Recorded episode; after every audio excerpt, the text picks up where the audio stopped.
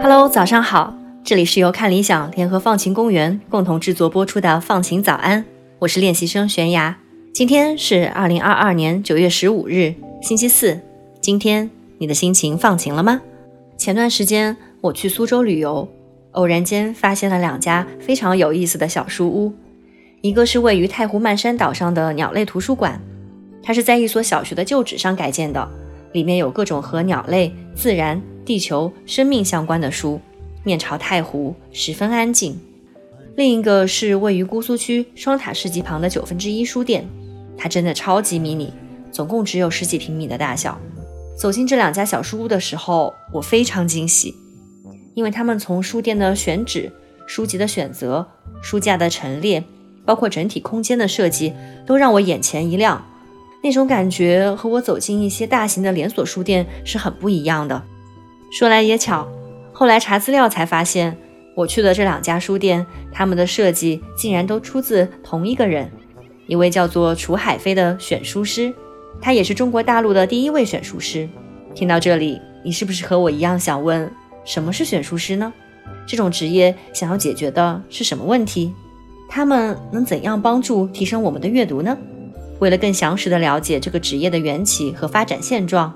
我在上周末拜访了楚海飞先生，现在我们就一起去听听他的故事吧。在成为选书师之前，楚海飞曾经做过红酒生意，也经营过小书店。那他是怎么想到要成为一名选书师的呢？要回答这个问题，我们不得不提到一个人，那就是来自日本东京的福允孝。是在做书的过程中。有一次看到一个杂志嘛，然后才了解到这个人，他的职业是叫选书师。福允孝是一名选书师，现在也是楚海飞的老朋友了。当时就在想，就是当时在做书店的时候，做了一些工作，其实有点相像。我觉得，哎，可以参考，可以借鉴，可以去学习啊，去了解，就深度去了解了。作为选书师，傅允孝为自己定下的目标就是把未知的图书送到大家的手里。这乍一听好像不难。但再一想，要让人们自然的去偶遇一本书，这好像又挺难的。他觉得，作为选书师，不仅要带给读者他想看的，在他考虑范围之内的东西，还要带给他一些他未知的和他想知道的东西。所以，他不会按照传统的方式对图书进行分类，他会把马尔克斯的作品放在旅行板块下的南美区，而不是放在传统的文学区。他会把布列松的印度摄影集也放在旅行板块，而非艺术板块。这种出乎意料的分类方法，刚好印证了他的一个观点：书店应该是一个能够让幸福的事故发生的场所。这个说法真的很妙啊，很浪漫。毫无计划的遇见一本书，何尝不是一场幸福的事故呢？所以说，选书师的工作不仅仅是要从茫茫书海中挑选书籍，更是要制造出一种。让人想要伸手主动去翻阅书籍的环境。选书师呢，也不光是为书店服务。福允孝创办的选书公司 Buck 就曾经为京都动物园、东映动画、中学图书馆，还有养老院等等服务过。他也做过一些很有创意的项目，比如为了鼓励人们多多拜访文学作品的诞生地成崎温泉，他和几位作家一起合作，将书籍封面做成了毛巾的质感。里面的书页呢，则采用了防水材质的纸张，这样人们就可以一边泡温泉一边看书啦，是不是非常有意思呢？对对对，是那个特别好玩，到现在家里还留着。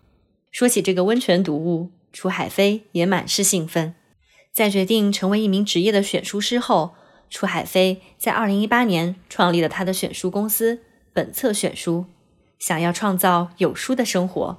在谈到这个理想的时候，楚海飞是这样解释的：，就是你生活里面有书，就像你生活里面吃一顿好吃的饭，见一个有趣的人，道理是等同的。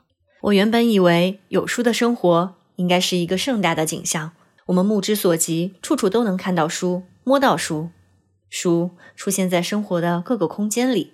那个就完全就形式主义了。有书的生活只是一种心理状态，内心的一种状态，就有书的生活就可以了。这种心态，并不是我要追求多少知识，我要看过多少书，我要变成它是什么样的形样子，没有。那跟我性格也很像，就是没有高，没有低，没有快，没有慢，就哎刚刚好，就挺好。那么，做一名选书师究竟要做哪些具体的工作呢？在楚海飞眼里，选书师的工作其实更像是书架上的编辑，从组织主题到决定要放多少书，为什么要放这么多书，怎样来呈现，周围的环境适合去搭配什么样的物件，从实用的东西到装饰的东西，他都会一一策划。最终目的就是为了打造出一个完整的阅读场所。你可能会问。这么复合的工作，对一个人的能力要求一定非常高吧？没错，因为服务的对象不同，需求不同，选书师的每一次工作都是不一样的，所以每位选书师都需要具备很综合的能力，设计、策展、家居等领域都可能会涉及到。之前在微博上有一个人给我发信息说：“就介绍老师怎么才能成为选书师？”觉得就是坐在书店里或坐在办公室里、大楼里面是无法成为选书师的。只有你真正就是踏上路程的那一刻起，才能成为选书师。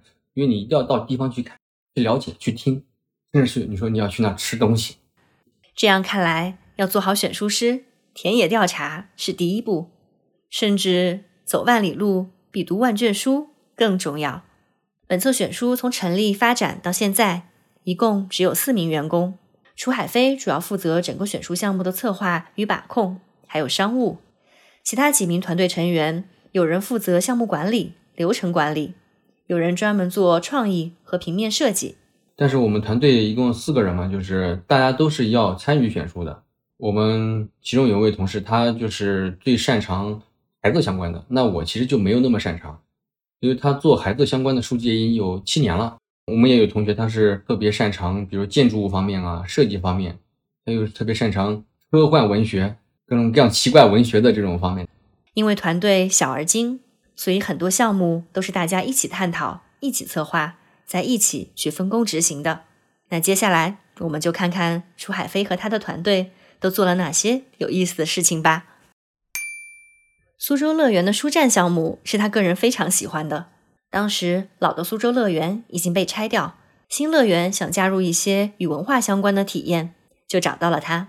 可游乐场里那么吵，怎么看书呢？为了找到合适的地方呀，楚海飞和他的团队去乐园里的各种地方调研，包括餐厅、小卖部，甚至连公共厕所都去看了。最后，他们的目光锁定在一个地方——乐园的火车站。游客们可以在这里乘坐小火车去到乐园的任何一个地方。而且每两班车之间有十五分钟的间隙，于是楚海飞就想到了一个创意，叫 Book Station 书站。他们选了很多好玩的游戏书、拼字书、立体书。我没有挑那些就是特别低龄化的、幼稚一些的。当然，幼稚其实挺好的，就是大人内心也是有一种幼稚的那个部分。给我们挑的书可能都是，哎，大人也会觉得有趣，觉得会想去翻的。这些书通过分类陈列。就诞生出各种各样的小站台，比如熊猫站、魔法站，还有小王子的 B 六一二星球站。这样，在排队等车的时候，大人和孩子就可以一块儿阅读了。书站是两年前的项目了。当我问起这个项目目前的情况时，楚海飞的眼里流露出一丝遗憾。结果会发现，哇，这个书籍的破损率比较频繁，因为什么？大家太喜欢了，就不断的翻。小孩子喜欢，大人也翻。坚持了差不多八期吧，更换了差不多八回吧，然后就没有再继续了。也就是说，我们现在再去苏州乐园，已经看不到这个书站了。他们先把那个面积，因为人很多嘛，有效利用起来，现在就变成卖奶茶、卖一些糕饼。那书在这种环境下，其实也已经不合适了。再说到我光顾了两次的九分之一书店，是一个非常特别的项目。当时双塔面临旧城改造。有个报刊亭马上就要停运，被拆除了。楚海飞听到这个消息后，觉得很惋惜。他想起他小时候，社区里面就有报刊亭和老书铺，那个时候只要花几毛钱，就能跟邻居的小伙伴看一下午的书。但现在这种景象很少见了。于是他想到，为什么不能把阅读重新带回人们生活的街区呢？所以楚海飞和他的伙伴们就在报刊亭的旧址上做了一个小书店。刚好对着菜市场的大门口。这个小书店里的书数量并不多，因为楚海飞希望大家耐心的看到每一本书，而不是草草的浏览所有。而且它二十四小时开放，你可以随时进来，在里面看书、自习，哪怕躲个雨都行。现在它不只是一个书店了，更像是这个社区的一个公共空间。我和楚海飞也谈起这个项目的近况，经营的其实都挺平稳的，经营还不错，就是除了今年上半年会受一些影响啊。说回疫情之前，在书店里，楚海飞还做过一场展览，叫“可以吃的书”。他们设计了一些小图标，比如茶、西红柿，还有火锅。每种图标下面都是和这些形象相关的书。人们可以来书店看一本关于火锅的书，然后跑到旁边的菜市场买菜，回家就做一顿火锅。当时店里还有一本书很受欢迎，叫《来闻闻大自然的味道》。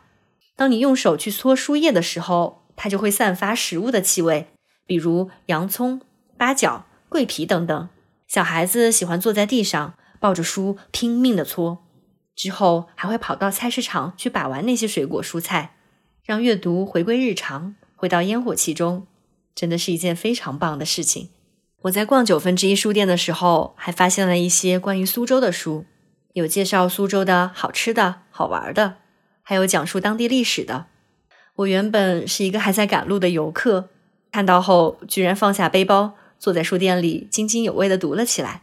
现在想想，这原来是选书师精心策划后送给我的幸福的事故啊！楚海飞想把阅读带进社区，这方面他一直在践行。他在社区的面包店、咖啡店、菜市场的摊位，甚至钥匙铺里放书。在这个街区，本来是想做很多事情，就是想用阅读去跟这个社区去做很多的互动，但是也是因为疫情打击了很多积极性吧，活动就很难做下去了。尽管这两年没有最初那么顺利，但选书项目依然不间断。两个月前，楚海飞去了一趟四川凉山州地区，准备开启他的新项目。这个地方对我冲击其实挺大的。到达成都后，又经过了八九个小时的交通颠簸，途经未完成修建的隧道和危险的落石区，他们终于到了目的地。嗯，我发现一个很大的一个社会性的问题，就是在阅读这件事情上，就是虽然说每年都要扶贫啊，给大山里的孩子捐书，我们这次去走访了，可能有十个学校，有小学，有中学。看到的很多都是什么呢？小学生也好，中学生也好，那些书并不能帮到他们，甚至他们根本就不需要的书。但我好奇的想求证，这些书是不是完全没有筛选过的？对，完全未经筛选的。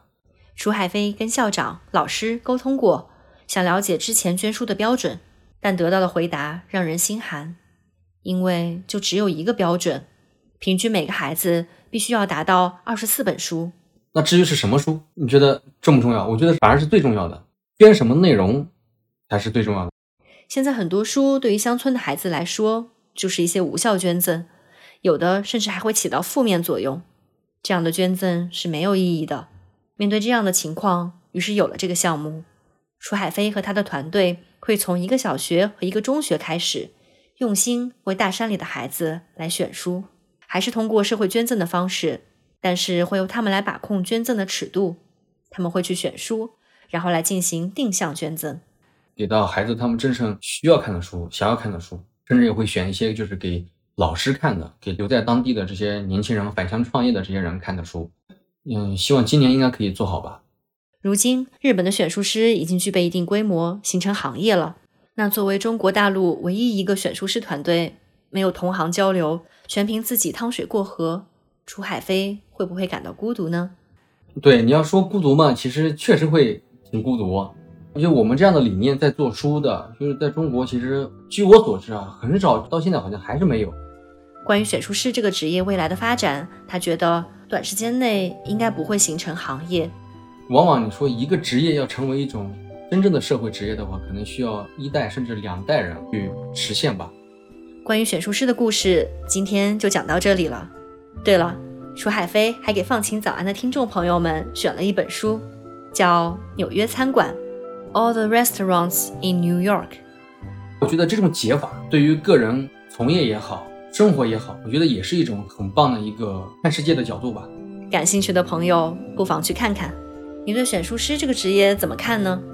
你又曾经在哪些地方和书籍发生过奇妙的偶遇呢？欢迎在评论区和我们分享。好了，这就是今天的播客。祝你拥有放晴的一天。我是悬崖，我们明天再见。